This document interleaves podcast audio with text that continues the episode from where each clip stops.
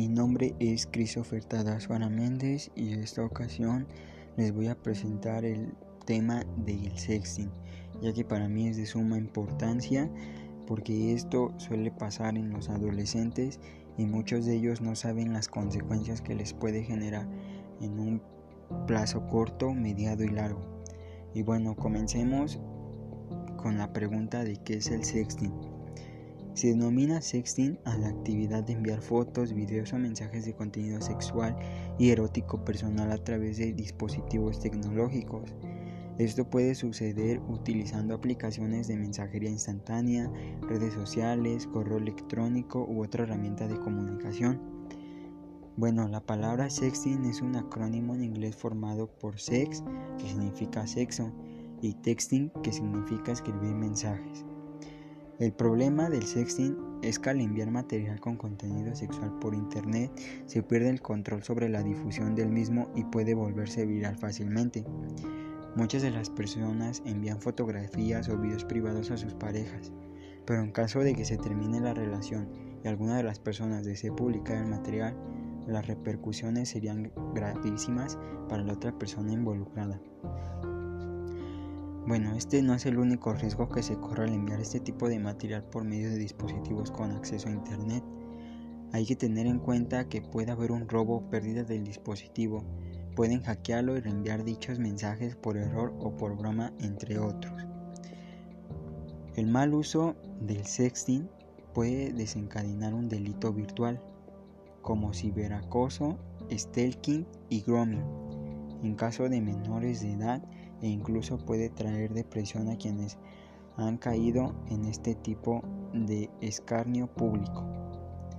Y pues bueno, también quisiera comentarles que algunos estudios han demostrado que las razones más comunes para realizar esta práctica son los romances, coqueteos, popularidad, presión de amistades, venganza, intimidación y chantaje.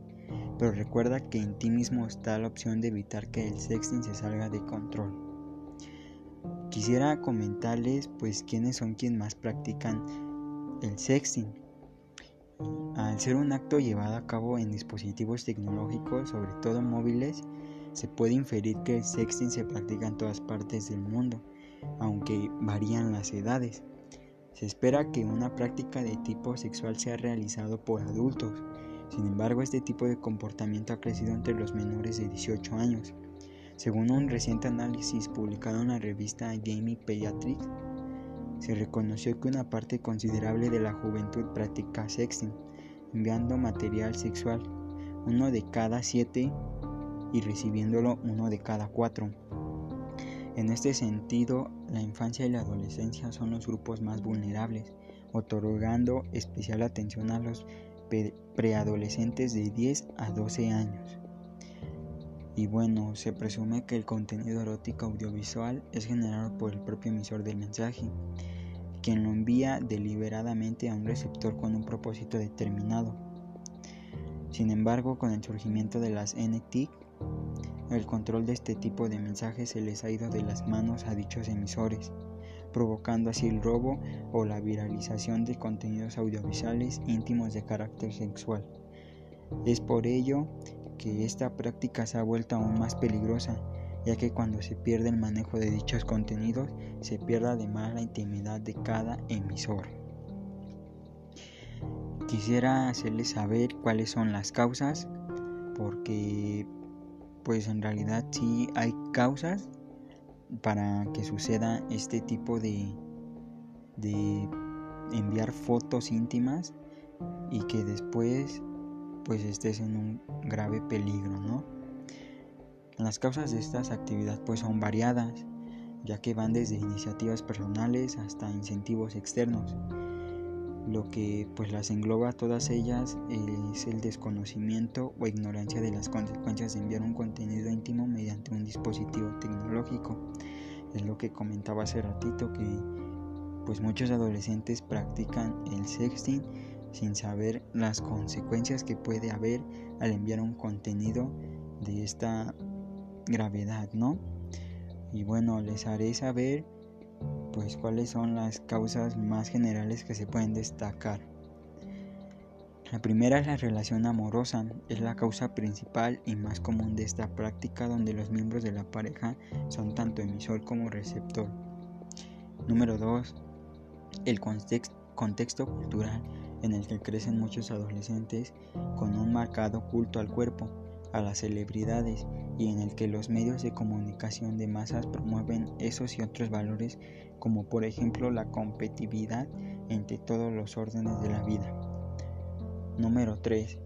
A causa de amenaza, chantaje, intimidación o persuasión, en el caso de que se trate de una persuasión a un menor, a un menor podría tratarse de grooming. Bueno, les voy a decir qué es el grooming para la gente que no lo sabe. Es una práctica de acoso y abuso sexual en contra de niños y jóvenes, que en la mayoría de los casos sucede a través de las redes sociales. Afortunadamente, evitar que esto suceda es muy fácil, Basta con tomar medidas de prevención y seguridad de navegación en Internet. Número 4. Bajo la influencia del consumo de alcohol, drogas, tanto en mayores como en menores. Eso también es algo que se da mucho ya que al consumir alcohol pierdes la noción y no sabes lo que haces y pues simplemente al otro día te das cuenta de lo que hiciste y pues vas a sufrir las consecuencias. ¿Esto es un peligro para los niños y los adolescentes? Pues déjame decirte que sí. Según estudios publicados por la revista JAMA Pediatrics, de mil, de 100.000, bueno, de 110.380.000 participantes menores a 18 años, la edad promedio de jóvenes que practican sexting fue de 15 a 16 años. Y en promedio 47.2% eran hombres, con una mayor prevalencia en dispositivos móviles en comparación con computadoras. Esas han atraído nuevos hábitos y costumbres en la vida cotidiana del hombre, entre ellas el uso regular de aplicaciones de mensajería instantánea y redes sociales. Hoy en día, pues son los padres quienes comienzan por mostrar a sus hijos en sus propias redes acostumbrándolos a la exposición de su intimidad. Además, la abundancia de los dispositivos tecnológicos y su creciente uso ha provocado que sea normal que un niño tenga un teléfono móvil a partir de los 10 años, lo cual no debería ser correcto. Estos factores, sumados a la inocencia de los niños y la influencia del culto a la imagen en las redes sociales, lo ponen en un grave peligro. La, prevalencia de sexting ha aumentado en los últimos años y aumenta a medida que los jóvenes crecen.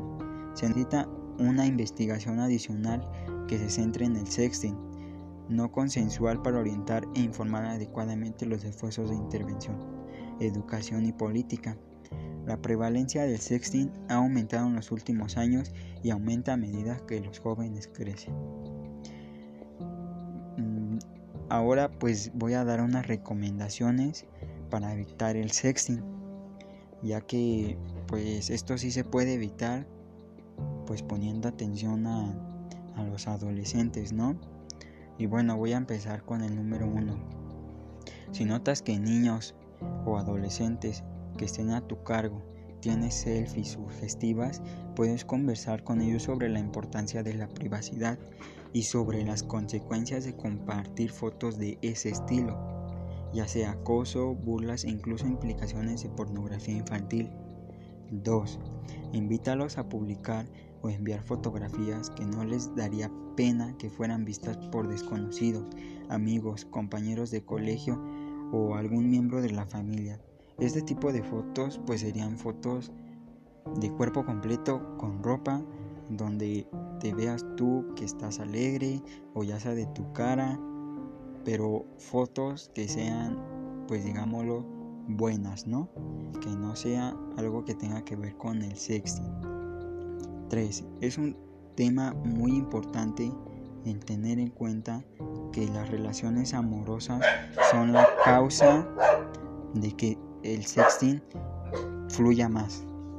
Por eso es necesario hablar con ellos sobre las cosas que podrían llegar a pasar por compartir fotos íntimas con sus novios, novias o amigos o amigas. Algunas de ellas podrían ser usadas en su contra cuando la relación haya llegado a su fin. Hay que tener mucho cuidado con eso y estar al pendiente de pues los adolescentes para que no llegue a pasar esto. Número 4. Una vez se envía una fotografía por internet, se pierde el control sobre lo que pasa con ella.